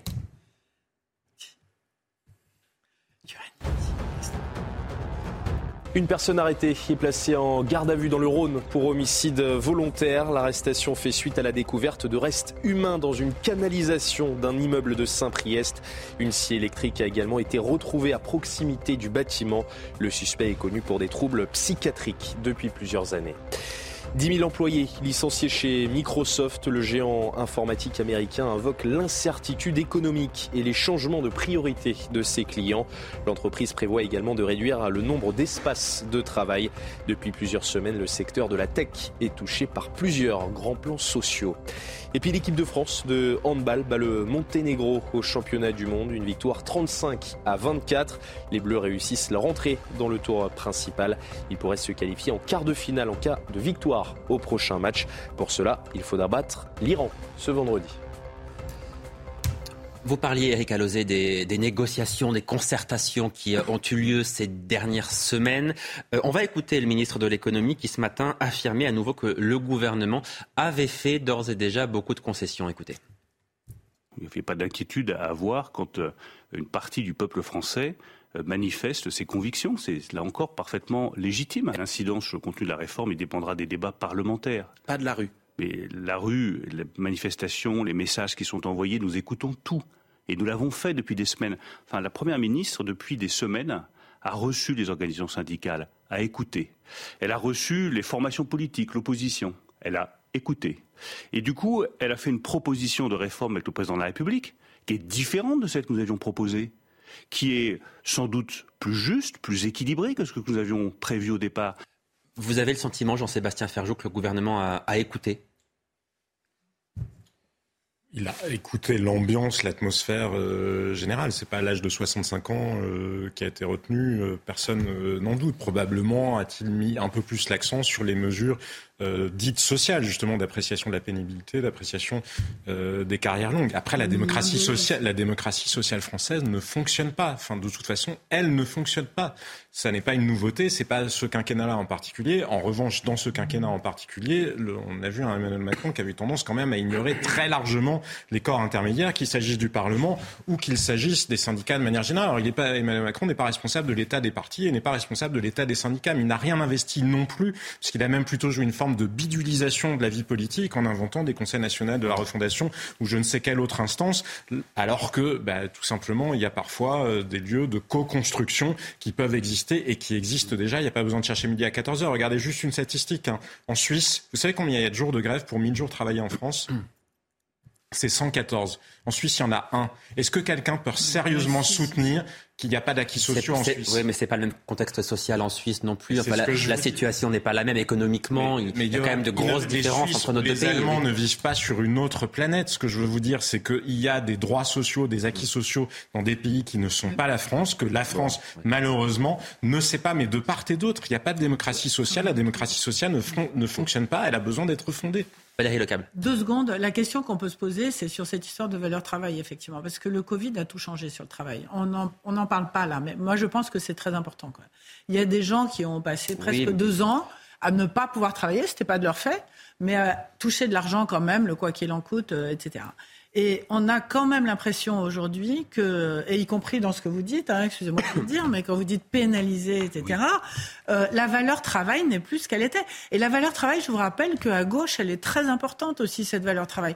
Le travail, c'est la dignité. Si vous écoutez un Fabien Roussel, par exemple, qui était ce matin euh, sur France Inter, il va vous expliquer qu'il faut que les gens puissent travailler le plus possible, le plus tard possible, que c'est que c'est la fierté Oui, euh, d'un Sa- Sandrine travailleur. Rousseau vous dirait que le travail, c'est une valeur de droite, par exemple, voyez ben, pas que, justement. C'est ce que je vous dis. C'est une valeur aussi de droite, mais c'était, c'est aussi une valeur de gauche, en fait. Et la question que je me pose, moi, en entendant tout ça, c'est est-ce que ce Covid ne nous a pas fait perdre, d'une certaine façon, une partie de cette valeur travail. Et au lieu qu'on cherche parce que par exemple dans la réforme Non, mais j'entends ce choses- que vous dites, Valérie, pardon, j'entends ce que vous dites, mais c'est une chose de travailler et c'est une autre chose de s'épuiser au travail, comme peuvent le faire certaines catégories Oui, de la des population gens- dans des a- travails particulièrement difficiles, à qui on va demander de travailler plus. C'est deux choses non mais vous avez pardon. tout à fait raison mais c'est pas le cas de tout le monde c'est pas le cas de tout le monde Donc, Et le euh, cas peut-être de ceux qui s'opposent en partie à, à cette réforme. C'est ça qui bon. est terrible, c'est que ceux qui sont les plus pénalisés par cette réforme, ce sont ceux qui ont les travaux les plus durs, ceux qui ont commencé à travailler. Non, c'est faux. Le plus, mais si. Non, vous- c'est faux. mais Vous commencez à. Alors attendez, vous me dites vrai ou faux Si je commence avec votre réforme, on commence à travailler à 20 ans, on part à 64 ans. Vrai ou faux? Et, et avec la vôtre? Attendez, vrai ou faux? 19 ans, Non, non, mais attendez, attendez-moi. Je, vous- 62. je vous Non, répondez, monsieur, monsieur Alosier, répondez. Pardon? Ré- Répondez à la question Pardon. qui vous est posée. Oui. Vous avez 43 ans de cotisation? 44. Non, c'est 44 là la réforme. Pas à 20 Pas- ans Non, non, bah si, c'est 40. mais- Mais si Mais lisez, le- mais j'ai. Attendez, pardon, mais enfin, j'ai quand même. publiés. Oui, Rapport bon, voilà. mais Merci. Sans, la- vous- sans la réforme. Sans Non, la mais réforme attendez, c'est vrai ou faux ce que je viens de dire La réforme Touraine. Chers collègues. Sans, sans la réforme. Et- vous, vous on commence à 20 touché- ans, Vous ne touchez on pas la Allez, on, on laisse 64. Eric Alosier répondre. Oui, mais pas. laisse- Allez, répondez, qu'il nous raconte des histoires là. Ah bah non, avec vrai la ou faux laissez-le répondre. Une proposition là de partir euh, à 60 ans. Elle s'est rattrapée au, au filet, Marine Le Pen, en disant bah oui, c'est seulement pour ceux qui ont travaillé avant avant 20 ans. Mais au départ, c'était 60 pour tout le monde. J'aime bien que les gens s'en rappellent. Mais il y a la réforme Touraine qui existe déjà. Et ça, c'est pas notre réforme qui l'a mis en place. La réforme Touraine, c'est 43 ans de cotisation. Autrement dit, des jeunes aujourd'hui qui ne travaillent pas, à qui ne commencent pas à travailler avant 21 ans, ont déjà 64 ans. Il faut dire la vérité aux gens. Et c'est sans la réforme. Et donc, si vous travaillez à 22 ans, c'est 65 ans. Il n'a pas aujourd'hui. répondu, hein. Voilà. Et ça. J'attends ma et réponse. donc, hein. Non, mais que- on commence à Et donc, 20 ce que ans, on finit à racontez, 64, on est d'accord. Vous êtes d'accord des vous êtes d'accord ou pas Il y a- Il y a quelques cas particuliers. mais on commence à Est-ce que- 18 on finit à Alors, 62 et, et je vais poser une deuxième question. 16 ans, on commence à Si 16, vous commencez à à 60. non, non, 23 ou 24, vous arrêtez à 67. C'est-à-dire qu'en annuité, vous aurez moins travaillé. Alors que vous aurez fait, a priori, comme vous aurez fait les études, un travail un Il faut peu qu'on moins avance. pénible. Vous serez chauffé dans un bureau euh, l'hiver et euh, l'été, vous aurez la clim. Il Mais faut vous avance. toujours mais pas répondu. Non, non, Valérie, pardon, vous À aurez 20 ans, je suis né en Valérie. 64. C'est ça la réalité. Allez, il faut qu'on avance parce qu'il nous reste malheureusement plus qu'une demi-heure d'émission et on a beaucoup de sujets encore à, aborder. Pour mettre un peu plus la, pression sur le gouvernement, les syndicats qui agitent, je vous le disais, donc la menace des blocages. Philippe Martinez souhaite que la grève soit reconductible, je cite, partout où cela sera possible. L'intersyndicale devrait se réunir très vite après la, journée de mobilisation de, demain pour décider de la, la, suite du mouvement. Écoutez à ce sujet ce que disait ce matin Olivier Véran, le porte-parole du gouvernement. C'était à l'issue du Conseil des ministres. Demain, une journée de mobilisation à l'appel des syndicats aura lieu. C'est un mouvement euh, qui correspond à une expression démocratique que nous respectons bien entendu. C'est d'ailleurs un temps qui est protégé par la Constitution. Et parce que je connais ce sens des responsabilités, parce que je connais le quotidien très éprouvé déjà des Français, j'espère que cette, nous espérons que cette expression populaire ne se transformera pas en blocage. Être capable de contester, de manifester, de débattre, oui, bloquer le pays et bloquer le quotidien des Français, non. Philippe Ballard, est-ce que vous avez le sentiment qu'un scénario à la 1995, c'est quelque chose qui est, qui est possible, qui est crédible, qui est probable? Je crois que là, tout le monde autour de la table, personne ne peut lire dans le mer de, café. La meilleure façon d'éviter ça. Mais vous sentez l'atmosphère quand même, vous êtes élu, vous, vous, sentez un peu le pays, la non? Et puis les gens qui viennent nous voir, effectivement, euh, on retrouve un peu en fait tous les ingrédients des Gilets jaunes. Moi, je pense que l'histoire ne se répète pas. Donc, on, ça ne sera pas la même chose. Mais euh, il y a dans ce pays, enfin, quand le 10 du mois, mais moi, enfin, c'est pathétique. Moi, je reçois des mails. Alors, parle même plus des boulangers, des bouchers, voilà. Mais les gens le disent du mois, on ne sait plus comment on va finir le mois. Oui, il y a une, une mais euh, je, sur ce que disait Jean-Sébastien euh, Ferjou, je pense qu'il y a de la, il y a de la colère et de l'inquiétude. Il y a les deux. Il n'y a pas que de l'inquiétude. Ah oui, voilà, il y a de la colère et de, de l'inquiétude. Donc la meilleure façon d'apaiser un peu tout ça, euh, bah, c'est de retirer cette réforme demandée par Bruxelles, parce que la réalité c'est ça quand même. Hein. Il fallait réformer deux choses en France le marché du travail c'est fait, et euh, le régime des retraites. Voilà. Alors Emmanuel Macron et la majorité, euh, évidemment, une nouvelle fois, se Bruxelles, donc on le fait. Bah oui, parce que c'est la réalité. C'est Bruxelles qui vous demande la réforme. voilà. C'est lié au plan de. Mais attendez, c'est lié au plan de réforme. Mais ça, c'est vos vieux éléments de langage, et vous allez nous sortir la même chose, etc. C'est on n'aime pas l'Europe. Les Français, on a un génie et un talent particulier. Mais partout en Europe, c'est minimum 65 ans. Et ça s'explique par les chiffres que vous avez donnés non, non, mais sur le fait qu'on a plus de cotisants, par rapport au vieillissement. Enfin, vous pensez qu'on va être une île Et, c'est un choix de société, c'est un choix politique. c'est un choix politique. C'est trop facile, ça. Mais on fait des économies par ailleurs. Vous leurrez les gens. Dans le projet de Marine Le Pen, on faisait des économies ailleurs. C'est vous qui le promenez et, pas le président de la République. Et on, partait, donc je répète, hein, entre 17 et 20 ans, quand on a commencé à travailler entre 17 et 20 ans, on peut partir à 60. Après, on ne touche pas à l'âge légal à 62 ans et il faut 42 annuités, mais jamais plus. Allez, Karine voilà. Oui. Je pense que si on, va voir autant de gens dans les rues, je le disais, il y a cette culture aussi en France. C'est votre sport national aussi d'aller, euh, de sortir dans la rue, les grèves et tout ça. Mais moi, ce qui me fascine, c'est que quand on regarde quand même les sondages, il y avait quand même une grande majorité de Français qui étaient pour qu'il y ait une fameuse réforme des retraites. Alors, manifestement, il y a eu un problème dans votre communication parce qu'une partie des Français voulaient quand même qu'il y ait une réforme, se disent, oui, effectivement, ça ne fonctionne pas bien. Alors, j'ai l'impression qu'il y a eu euh, cet échec de communication. Tout le monde a focalisé l'attention sur, sur l'âge, et d'ailleurs, c'est ce qui est rejeté, alors qu'il aurait fallu avoir plutôt un chantier, justement, sur euh, le, travail des seniors, sur la paupérisation aussi des, des aînés, de certaines personnes qui sont obligées de continuer à travailler ou qui aimeraient travailler. On se posait la question aussi tout à l'heure, bon, la valeur travail, tout ça. Je pense que les gens, quand ils aiment leur travail, quand ils aiment être en activité, les, les gens aiment contribuer. Donc ça, ça fait partie de la loi, madame. Oui, mais c'est ce que je dis. Il, il faudrait en parler. Mais il y a eu un échec dans la communication parce que manifestement, vous n'avez pas. rejoint une grande majorité des Français qui croyaient quand même qu'ils ont besoin d'une certaine réforme. La retraite progressive, c'est dans la loi. Le cumul emploi-retraite, c'est dans la loi. Malheureusement, on en parle très très peu parce qu'on se focalise sur les 64 ans, parce que c'est ce qui agite le plus, c'est ce qui est le plus facile à comprendre. donc tout ça, tout ça, ça existe. Mais donc c'est un problème aussi, parce qu'après, quand les, les gens... au travail, c'est un, vrai sujet. On a déconsidéré le travail, et c'est un vrai sujet. Et la réforme, elle se fonde sur le travail, sur le fait d'engager tout le monde dans le travail. Et de protéger les, plus faibles. mais, ce que vous dites, c'est dans la loi, madame. oui, dans la loi. Mais ce que je vous dis aussi, c'est que je pense qu'il y a cet échec dans cette communication, et c'est pour ça que les gens vont descendre dans la rue, c'est pour ça que les syndicats en appellent à descendre dans la rue aussi. Euh, je crois que si les syndicats appellent à, manifester, c'est principalement parce qu'ils ne veulent pas du report de, l'âge légal. Et ça, je crois que tout le monde l'a quand même très bien compris. Mais Jean-Sébastien Ferjou, je vais vous reposer la question que j'ai posée initialement euh, il y a quelques instants, mais d'une manière un peu différente. Est-ce que... de me souvenir de ma réponse. non, non, mais est-ce que, est -ce que la CGT peut gagner ce bras de fer? Est-ce que la CGT, l'intersyndicale, peut encore obtenir le retrait de ce texte en réalité? C'est possible ou est-ce que c'est complètement illusoire de le penser? Ça vous semble improbable, impossible? Rien n'est jamais impossible. Mais qu'est-ce que ça vous en ne me pensez? paraît pas le scénario le plus crédible, comme je vous le disais tout à l'heure, parce que je pense qu'il y a aussi une part de résignation des Français qui sont dans l'inquiétude et que la CGT ne propose pas de modèle alternatif. Elle n'est pas les Français, je pense qu'ils ont compris les enjeux. Il n'y a pas besoin de faire incroyablement plus de, de pédagogie. Pardon. Il y a ce que vous disiez effectivement qui mériterait, comme le soulignait euh, Karima très justement, qui mériterait d'être plus mis en avant parce Oui, que le travail des seniors. de la philosophie de la réforme, il y a ces pans-là qui incontestablement Oui. en font partie. Mais derrière ça, il y a quand même encore toujours cette question, euh, cette question du sens et cette question de l'angoisse, de l'inquiétude du modèle économique.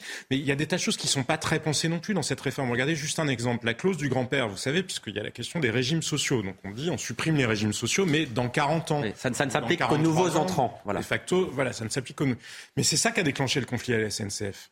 Parce que derrière, il y a un vrai sujet de management public. Comment est-ce que vous croyez que ça va se passer? On va avoir des milliers ou des dizaines de situations comme ce qu'on a connu euh, chez contre Orange. Vous voulez qu'on continue les régimes spéciaux? Non, je pense qu'il aurait fallu plus de courage et justement plus de construction.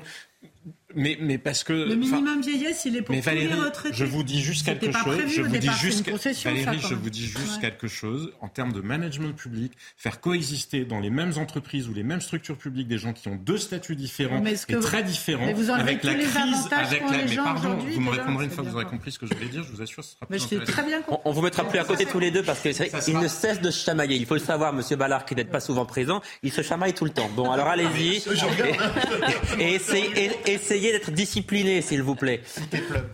Euh, Non, mais il a non, mais en termes de management. Non, mais ce que je veux vous dire, c'est qu'en termes de management public, c'est extrêmement compliqué et que ça, ça n'a pas été anticipé et qu'on l'a déjà vu. Ça peut mener à des situations comme ce qu'on a connu euh, chez France Télécom, les suicides. Il faut bien le penser parce que c'est global, justement, la question des retraites. Et quand je vous dis que je la trouve comptable, c'est parce que précisément, elle ne s'inscrit dans aucune autre réflexion. Je suis d'accord avec vous, on n'est pas plus fort que les autres Européens, mais précisément, il y a assez très peu de pays en Europe qui ont le niveau de déficit qu'il y a en France. Valérie Lecable. Je vais donner une réponse à votre question qui va vous faire plaisir, Johan. Est-ce que la CGT peut gagner, c'est ça Parce que vous- ma non. question Est-ce que la réforme peut être retirée Voilà. C'était ça C'est votre la même question. Allez-y. Et si vous étiez, comme d'habitude, euh, éditorialiste et pas animateur, vous diriez non. Pourquoi? Et vous savez très bien pourquoi. Parce que ça veut Vous dire. savez que- ce que je pense, c'est Non, formidable. mais, ça. mais parce que vous l'avez dit vous plein de fois. Parce que la si la réforme est retirée, le quinquennat de- d'Emmanuel Macron est fini. Donc euh, ils peuvent pas faire ça. Vous savez très bien qu'ils peuvent pas faire ça. Ils sont en train de jouer aujourd'hui tout leur quinquennat en fait. Donc il faudrait vraiment qu'on en arrive à une situation absolument hallucinante pour qu'ils prennent une décision pareille. Simplement, je pense que c'est le cas. Après, j'adore Jean-Sébastien Ferjou, mais quand il dit il faudrait euh, arrêter euh, pour toute la, SNCF et pas que une partie Les des régimes spéciaux, entrants, parlez des régimes vous spéciaux. Il faut imaginez avoir une réflexion sur le management oui, public. C'est pas oui, la mais même vous chose. imaginez dans quelle situation euh, serait le pays si on avait dit euh, au- à la SNCF, eh ben, ceux qui sont euh, en poste, vous n'allez pas partir euh, après à Vous ne 55, considérez pas votre 58 statut. Oui. Vous Alors, c'est précisément, c'est précisément parce que les syndicats savent sans doute qu'il faudra plus qu'une journée de, de mobilisation pour faire changer d'avis le, le gouvernement que Philippe Martinez souhaite en réalité tout faire pour paralyser la France. C'est ce qu'il a dit et clairement sous-entendu euh, ce matin. Écoutez. Dans les entreprises, on a évoqué les, les questions salariales. Il y a eu Ouais. beaucoup de grèves et il y a eu des augmentations de salaire. Donc, faut, faut, faut, faut arrêter avec cette idée que vous pouvez euh, toujours faire ce que vous voulez, on ne changera pas. On est, un, un avait dit, on- je, je reste droit dans mes bottes. Vous avez vu, vu ce qui est arrivé. Euh, là, eh ben, il faut que les mobilisations soient suffisamment puissantes pour que euh, eh bien, ce projet soit revu euh, de fond en comble. C'est les salariés qui décident. Et, et je, l'idée de blocage, décidera. l'idée de blocage, c'est, c'est quelque chose qui, qui, qui est fait pour faire peur. Quand dans une entreprise plus personne travaille, ça ne marche pas. Mais a- c'est pas un blocage, c'est une grève. Alors, j'ai quand même le sentiment, moi, que les syndicats se sentent particulièrement en position de force en, en ce moment, comme ils ne l'ont pas été depuis longtemps. Je me, je me trompe quand je dis ça ou pas? Je ne sais pas qui veut répondre à cette question. euh, Écoutez, Jean-Sébastien. Mais je crois qu'il joue, il joue- il joue sur les mots parce qu'il a raison. Philippe Martinez a, ra- a raison factuellement. Si vous avez 100% de grévistes, ça n'est pas un blocage. Mais on sait parfaitement qu'il y a beaucoup d'entreprises, on l'a vu dans les raffineries, où il suffit de quelques grévistes pour que de facto ça empêche le reste de l'activité. Je pense que M. Martinez y comprendrait très bien. hein, si euh, il y avait quelques comptables ou quelques banquiers qui interrompaient tous les virements de salaire à la fin du mois, il dirait pas, il y a quelques grévistes. Il dirait, ah tiens, ça bloque tous les salaires en France. Non, mais là, les syndicats, ils ont toutes les faits sur leur berceau. Ils ont euh, la réforme des retraites. On a toujours dit que ça avait fait sauter tous les gouvernements. C'est la réforme impossible par excellence euh, en France aujourd'hui, comme hier et comme demain. C'est exactement pareil. Ils ont une unité syndicale, on l'a dit, euh, sans précédent. Euh, ils ont tous parlé ensemble. Ils ont une réforme extrêmement oui, impopulaire. C'est le contexte qui crée ça. Vous dites les faits sur leur berceau, mais c'est le contexte et donc qui on crée aurait ça. pu s'inscrire dans la réforme Touraine et Non, mais- finalement le capital politique avait déjà été brûlé par d'autres avant. Eric, Eric-. Alauzet, euh, vous avez ce sentiment-là aussi quand même que les syndicats en ce moment sont particulièrement euh, revigorés et qu'ils vont tout faire pour aller jusqu'au bout et essayer de vous faire tomber en réalité? Normal, chacun est dans son rôle, mais je pense que c'est pour une raison. Mais ça vous inquiète? Ça, ça- ça vous interroge? Ça, ça remet en doute certaines de vos certitudes cette réforme ou pas en, en politique, donc je suis su- surpris de rien de ce qui se passe en ce moment. Voilà. Et donc je- les raisons sont beaucoup plus simples pour lesquelles, à mon avis, la réforme va aller au bout. C'est tout simplement parce qu'il y a une exigence pour maintenir l'équilibre du régime par répartition, pour maintenir le niveau des retraites dans les années qui, viennent, qui viennent, sinon on ne pourra pas le faire, pour assurer une retraite à nos enfants. Donc c'est pour cette raison-là. Et en responsabilité, ceux qui sont au pouvoir, qui ont vocation à passer de toute façon, ben, ils vont tenir parce qu'ils ont une conviction, une conviction qu'il faut, et qu'il faut améliorer. J'insiste, les, les un tiers de ce qu'on va cotiser en plus sert à on- on a- améliorer. on a bien compris. à Non, mais pardon, pardon, mais ce que vous Ah dites, ben oui, ce que vous dites, hum, enfin, à mon sens, n'a pas beaucoup de sens. Ah Je si, crois- non, mais on peut défendre, au non, non, contraire. on peut défendre la réforme Ah ben, et je suis persuadé qu'il y a un enjeu pour le maintien d'un système par répartition. D'ailleurs, il m'aurait paru plus intéressant de mettre de la capitalisation. Mais c'est un autre débat. Mais en revanche, vous- on ne peut pas ignorer que de toute façon, l'État abonde en permanence pour maintenir ce système à l'équilibre et que ce sera le cas avec cette réforme-là aussi. y a 30 Tout simplement. Oui. Ben oui, parce qu'il y a les réformes des retraites. Et donc, de toute façon, oui, mais pardon, mais quand on a flambé 500 milliards sur le Covid en deux ans, je crois que même s'il y avait 40 milliards de déficit dans un système de répartition, l'État pourrait le. Mais je Vous ne dis pas que c'est une ne bonne solution. Je dis juste que c'est un argument qui ne résiste pas à la logique. Je pense que vous allez enfin, euh, l'admettre rapidement. Vous ne pouvez pas confondre des dépenses ponctuelles en cas de Covid ou de crise énergétique, des dépenses qu'on appelle conjoncturelles qui se produisent une fois. Alors, il se trouve que ça se multiplie, c'est Mais vrai. je ne les Avec des dépenses de retraite qui vont se reproduire tous les ans jusqu'à la Mais fin non, du temps. parce qu'il ne vous aura pas échappé. Ça Mais non, il ne vous aura pas échappé que le problème, il- le problème, il est limité dans le temps. Pardon, messieurs. Le problème est, Voilà. mais juste d'un mot, le problème, il est limité dans le temps. Si les Français ont peu d'enfants, mais il y a un moment, euh, les retraités d'avant, ils auront fini par disparaître parce que c'est la nature des choses. Et donc, quand vous aurez peu d'actifs et peu de retraités, on n'aura plus de problème.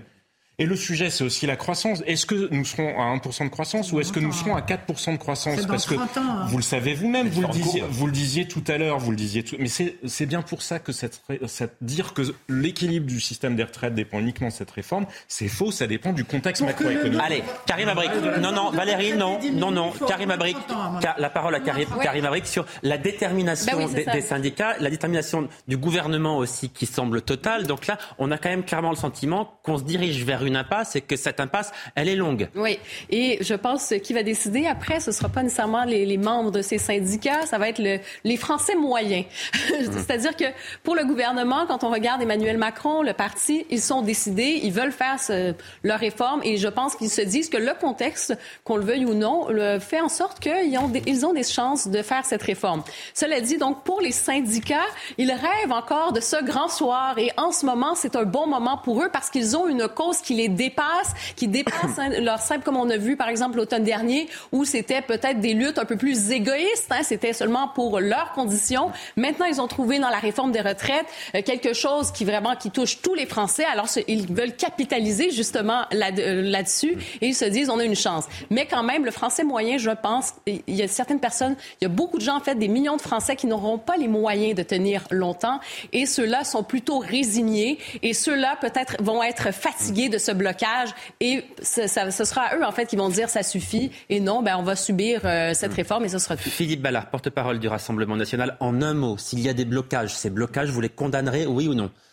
Ah non, mais ça, ça se pose pas en ces termes. Ah si, Ouais, ça, c'est- ça non, se pose non, clairement en ces termes, pardon. Non, non, pardon. Non, non, il y a une façon très simple. Oui. Je vous l'ai dit. Et Elisabeth Borne retire son projet. Mais non, c'est pas le sujet, pardon. Ah bah C'est si, s'il c'est y, a- réponse, par s'il y a des blocages, des blocages qui sont par définition illégaux dans ce pays, est-ce que Ah bah, vous les condamnerez, oui ou non ça, ça dépend. Si c'est des blocages blo- illégaux. Ah, voilà, d'accord. Ah, oui, mais qu'est-ce qu'un blocage illégal? Des, des, des routiers qui se positionnent devant une raffinerie pour empêcher les carburants de Si sortir. c'est illégal, Ça- on condamne évidemment. Ça, vous le condamnerez. Après, si le pays est bloqué parce qu'il y a des millions de gens en grève, bah, c'est le droit de est reconnu, euh, la manifestation est reconnue. Mais euh, heureusement, il y a quand même des solutions euh, toutes simples contenu dans le programme de Marine Le Pen pour sortir. Par exemple, on parlait des emplois, mais il faudrait peut-être euh, créer des emplois qui rapportent, pas des emplois ubérisés, euh, comme on le fait depuis euh, des années avec Emmanuel Macron. La productivité dans ce pays stagne depuis 2017. J'avais dit en un mot. Ah bon, d'accord. je, suis, je, suis désolé de vous, je suis désolé de vous interrompre.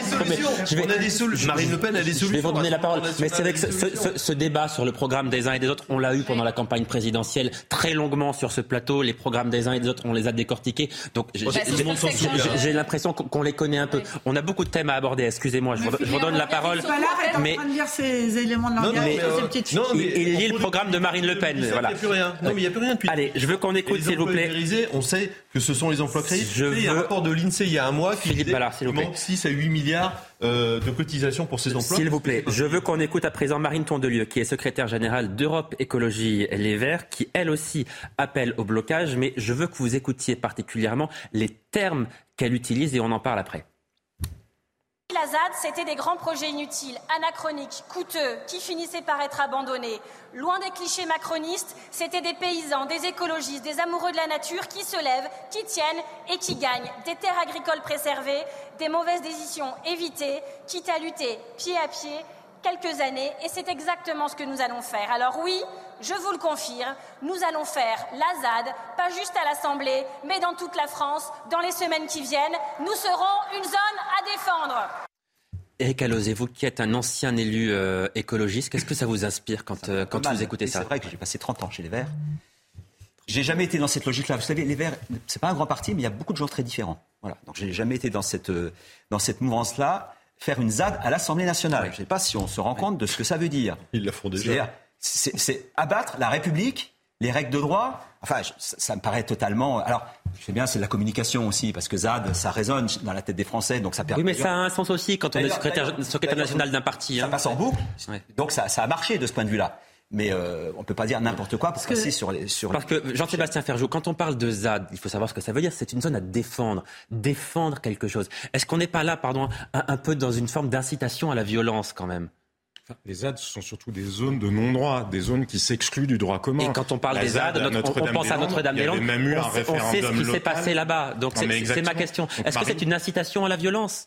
Mais oui, je pense que c'est une logique de guerre civile, parce que si des identitaires décident de faire des ZAD aux frontières françaises pour empêcher les migrants de venir, ou ils font des ZAD à la porte de la chapelle pour empêcher euh, des craqueux, ou si chacun, j'en sais rien, chacun décide de faire sa ZAD au nom de ses valeurs à lui, ben, nous ne sommes plus dans un état de droit, nous ne sommes plus dans, dans, dans la République. Donc c'est d'une hypocrisie absolue de la part de Marine Tondelier d'avoir voulu se justifier ensuite en disant oui, mais non, la ZAD, c'était zone à défendre, c'est-à-dire qu'on veut défendre le Parlement. Non, ça veut dire tout simplement qu'elle méprise euh, le parlementarisme qu'elle méprise l'état de droit. Philippe Ballard. Bah, avec la NUPES, notamment, et les filles, on n'est plus étonné euh, de rien. Enfin, même si là, c'était une écologiste. Euh, la NUPES, c'est quoi, vous avez dit? La NUPES. Ah, on n'est plus étonné euh, de rien quand on voit leur comportement aussi bien vestiment. elle était face à Sandrine Rousseau et on pensait qu'elle allait être plus calme que Sandrine Rousseau et en fait, non. C'est quand même une surprise mm. qu'elle tienne des propos comme ça. Ah, c'est une surprise. Vous, vous, êtes surpris Avec la NUPES, on n'est plus surpris de rien. Non, mais c'est une écologiste. Hein, oui, pas une mais ils sont membres, ils sont membres de la NUPES. Bah, des fois, chez les écolos à, l'Assemblée, il y en a qui n'ont pas grand-chose à envier. Et moi, j'avais euh, l'impression qu'elle était plus proche d'une ligne Jadot. Euh, Jadot, il parle pas de cette façon-là. C'est le contexte de, de euh, surenchère, de pré-manifestation, où chacun dans ce meeting a essayé de parler plus haut que le, que le précédent, savoir qui serait le plus entendu. Donc, elle savait qu'en parlant de ZAD, elle allait nous faire parler tous. C'est réussi de, de ce point de vue-là. Voilà, donc c'est un contexte très particulier. Oui, mais Karim Abri, qu'est-ce que ça ne peut pas quelque part euh, exciter un peu les foules. je ne sais pas si c'est la bonne expression, mais est-ce que ça ne contribue pas à tendre un climat qui est déjà suffisamment ah et à inciter certains Oui, c'est ça. De facto, c'est une logique de guerre civile. Ça appelle à se mesurer qui sera le plus fort. Défendre, voilà. Les appels au boycott, et eh ben c'est qui sera le plus fort dans mon boycott. Soit tu crois à dernière, enfin, ou elle, elle croit à dernière rénovation. Moi, j'y crois pas. Et eh ben qui va se jeter le plus de soupe à la figure Ça, veut dire qu'Europe Écologie Les Verts, avec euh, Madame Tondelier à sa tête, n'est plus un parti républicain? Je crois qu'il y a des je, sais pas, hein. qui ne sont pas nécessairement d'accord. Cette ligne politique-là me paraît dangereuse de la même manière que hier soir, elle disait qu'elle voulait une France sans milliards. Mais est-ce que ça, ça s'inscrit dans... moment, il ne, vient, il ne lui vient l'idée de dire qu'elle préfère une France sans pauvreté, ce qui serait pourtant plus logique. Mais est-ce que ça s'inscrit en dehors du cadre républicain? Ce qu'elle vient de prononcer, c'est hors cadre républicain ou pas? Ben, en tout cas, entendre de la part d'un certain nombre de gens de la NUPS un procès en anti-républicanisme contre le Rassemblement national, ça fait doucement rigoler, effectivement. On peut vraiment ne pas partager les valeurs du Rassemblement national, mais il me semble que le Rassemblement national joue le jeu du Parlement, là où la NUPS, bien souvent, ne le joue plus. Karim Abric. Non, mais je pense qu'on est cohérent. J'allais dire, dans, la, dans une certaine gauche radicale, il y a toujours cette admiration un peu béate et adolescente de cette radicalité politique, de cette désobéissance civile. On va encourager ça. On va trouver ça très romantique. Et ben, c'est un peu, je trouve, ce genre de témoignage. Moi, je suis pas tout à fait d'accord avec ce qui est en train de se dire, parce qu'il y a une époque où l'écologie était responsable.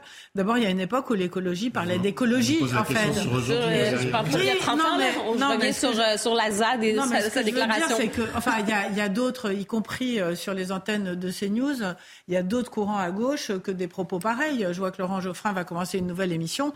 Jamais il tiendra des propos euh, de ce type-là. C'est pas parce Le dimanche soir à 18h sur CNews. Voilà. Vraiment pas d'accord. Et voilà. Donc, regardez. Non, mais il y a elle va sûrement être très intéressant. En, l'espèce, c'est pas Marine Tondelier qui dirige ce parti et c'est ce parti qui a présenté à la Et qui n'est pas un parti complètement anecdotique non plus, pardon. Il y a quand même une époque, monsieur, si vous y avez été pendant 30 ans, où il y avait des écologistes plus raisonnables et qui C'est précisément ce qu'on dit. C'est précisément ce qu'on dit. Philippe Ballard. Cette phrase donc tenue par une membre de la NUPES, ça fait penser à d'autres phrases. La numéro un d'un parti. Hein. Oui, c'est ce que je suis en train de dire euh, par des par des membres de la France Insoumise quand ils disent par exemple la police tue où il y a une violence systémique. Non, c'est Jean-Luc Mélenchon. oui, mais ils sont dans la NUPES. Enfin, vous savez ce que c'est, euh, faire partie d'un groupe politique. Non, mais enfin, c'était un meeting euh, commun.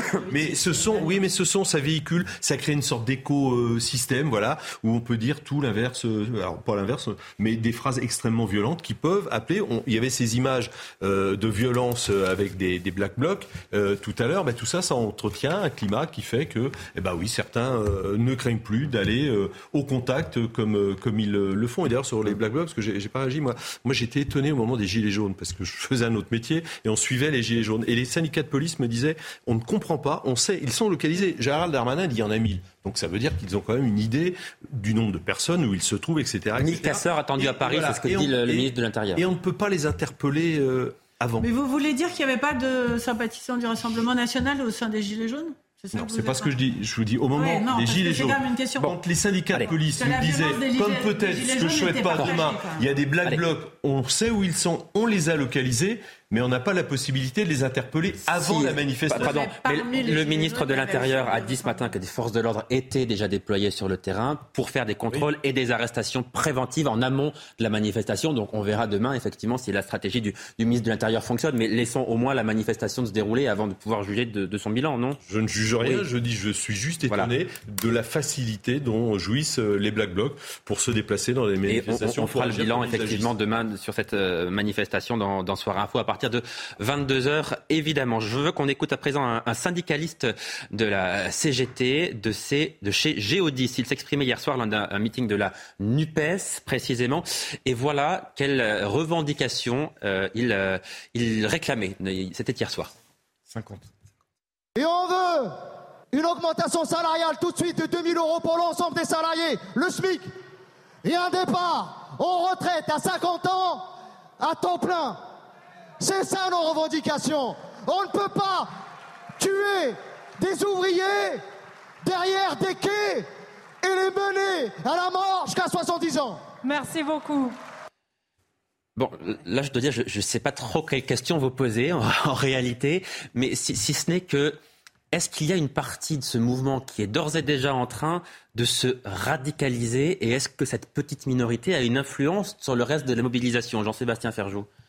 Je crois que le pari de la NUPS était effectivement euh, gagnant si on raisonne d'un point de vue électoral. Quoi, quand vous regardez bien, d'ailleurs, c'est pas tellement vrai, hein, parce qu'il n'y a pas beaucoup plus de sièges que l'addition des groupes euh, précédents, mais que ce pari de la rationalité, de la radicalité est quasiment de la dilution de rationalité, parce que c'est quand même ça. Le fait que le Parti socialiste, qui avait voté les réformes Touraine, en soit à s'aligner sur les positions de la NUPS et un retour à la retraite. Là, c'est la position. Pardon, mais le là, c'est la position représenté à l'Assemblée nationale et celui qui était au, au ouais, gymnase. Mais qui est contesté, on va voir. oui, Valérie, laissez-le finir, s'il vous plaît. D'accord, mais enfin, ceux qui étaient au gymnase Japi, Valérie, c'était le Parti socialiste, canal euh, légal actuel, et il se s'aligne quand même sur les positions de la NUPS. Je pense que ce pari-là ne tiendra pas quand vous regardez les gauches qui sont revenues au pouvoir en Europe ailleurs, ce sont des social-démocraties raisonnable. Alors on peut... Là, ça n'est pas, ça n'est pas la position de la NUPES, c'est la position d'un syndicaliste d'une branche de la CGT. J'entends hein. bien, mais vous voyez bien. ça, Mais imaginez, imaginez, Johan, pour prendre un exemple plus parlant, s'il y avait un nazi qui venait dans un,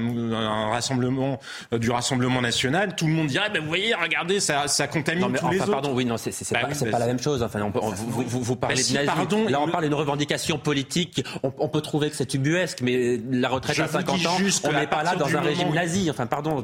Mais je vous parle pas de ça. Je vous dis juste que de facto, je vous prenais une image pour vous dire que quelqu'un qui tient un discours absurde et extrêmement radical, même le, ne nazisme, c'est- au-delà de la radicalité. C'est pour ça que votre comparaison est un peu bon. Voilà. Non, enfin, bref, vous voyez quand même, vous comprenez quand même ce que je dis. Je vous dis qu'on ne peut pas, on ne peut pas se laver les Bon. mains des propos qui sont tenus. Il est sur un 23h30, il faut qu'on écoute tout de suite Adrien Spiteri nous, qui nous attend pour l'essentiel de l'actualité. Bonsoir Adrien. Bonsoir Johan, enquête euh, ouverte pour meurtre et destruction euh, volontaire à Rambouillet. Un incendie a fait trois morts dans un immeuble ce matin. Des autopsies vont être réalisées sur les trois corps. Ils sont entièrement calcinés. Sur place, des constatations sont toujours en cours. Une quarantaine de pompiers sont intervenus sur place. Les tarifs des complémentaires santé en hausse, elles ont augmenté de plus de 7% en 2023. C'est ce qu'affirme UFC Que Choisir. L'association de consommateurs a réalisé une enquête sur le sujet. Elle dénonce un coup de boutoir sur le pouvoir d'achat. Et puis plus de 360 millions de chrétiens persécutés et discriminés en 2022. Des chiffres issus d'un rapport de l'ONG Porte Ouverte ce mercredi. Depuis 30 ans, la persécution s'est étendue dans le monde. La Corée du Nord est passée en tête de ce classement. Dans le pays, être chrétien est un grave délit, sévèrement puni. Jean-Sébastien Ferjou. Non, mais je voulais revenir, puisque ça vous heurtait, semble-t-il. La raison pour laquelle j'ai pris cette image-là, parce qu'il me semble que quand on tient ces propos-là, ça relève euh, du communisme, du marxisme, appelez-le comme vous voulez, d'idéologies qui ont fait des millions de morts dans le monde. Et oui, la France n'a jamais fait de démarxisation, ce qui explique peut-être l'état d'ailleurs de notre euh, démocratie sociale.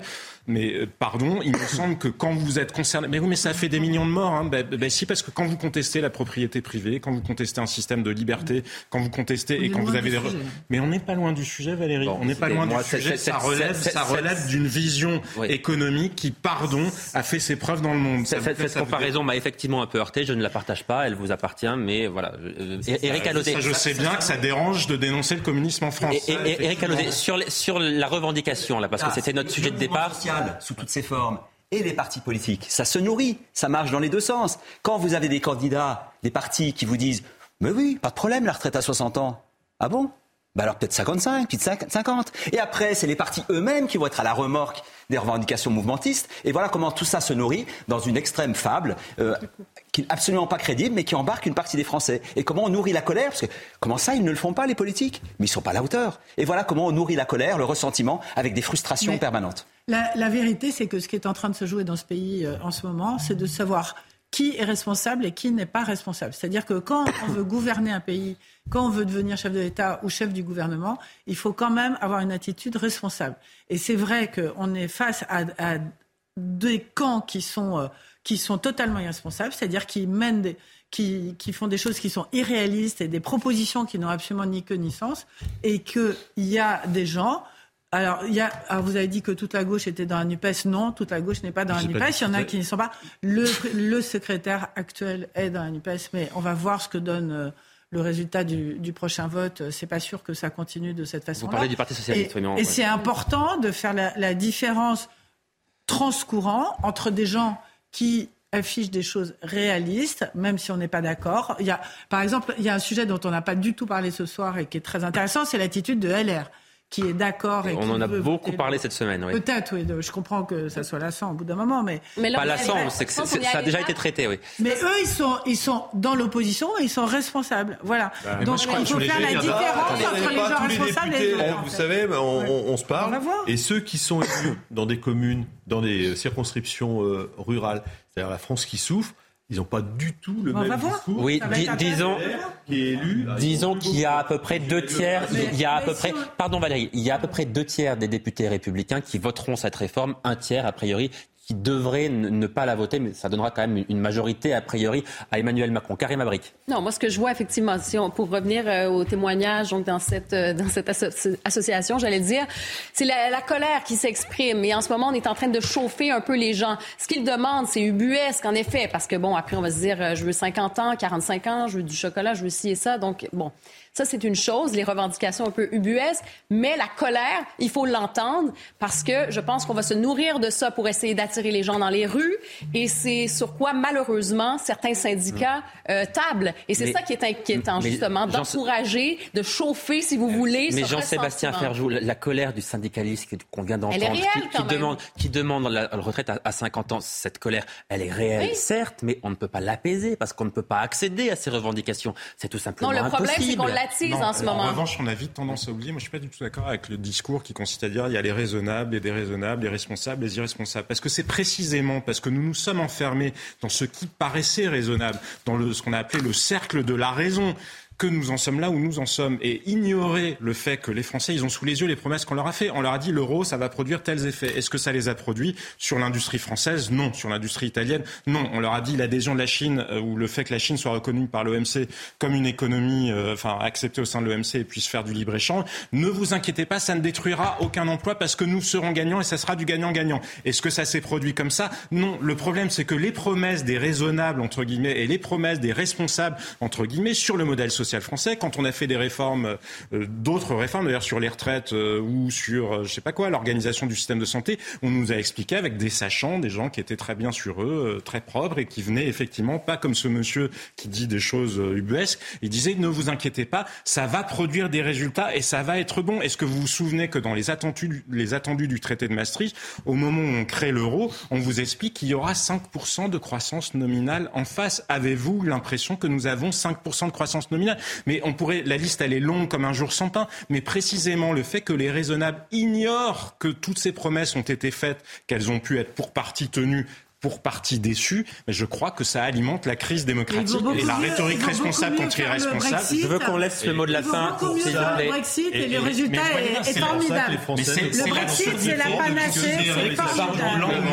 Non, absurde. Je veux qu'on laisse le mot de la fin à Eric qui euh, représente la, qui représente la, majorité. Pardonnez-moi ce soir. Vous allez voter cette réforme. Est-ce que le débat qu'on a eu ce soir vous a fait douter, ne serait-ce qu'un petit peu? Je, crois que je, doute par nature, moi. Donc ah. voilà. Mais je crois que la France reste un pays où les solidarités dans le monde entier sont parmi les plus extraordinaires, soit pour la famille, les retraites, la santé. N'oublions jamais ça. C'est une prunelle. L'éducation. L'éducation.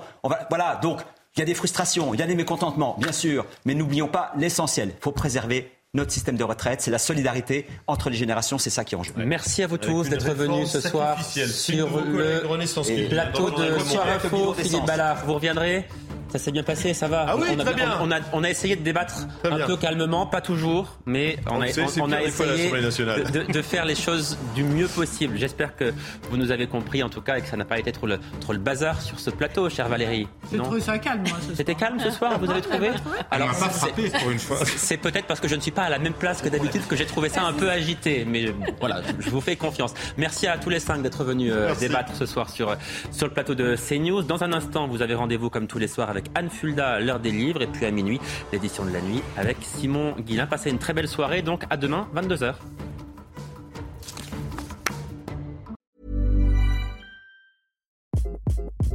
Hi, this is Craig Robinson from Ways to Win, and support for this podcast comes from Invesco QQQ. the official ETF of the NCAA. Invesco QQQ is proud to sponsor this episode and even prouder to provide access to innovation for the last 25 years. Basketball has had innovations over the years too. We're seeing the game played in new ways every day. Learn more at Invesco.com slash QQQ. Let's rethink possibility. Invesco Distributors, Inc.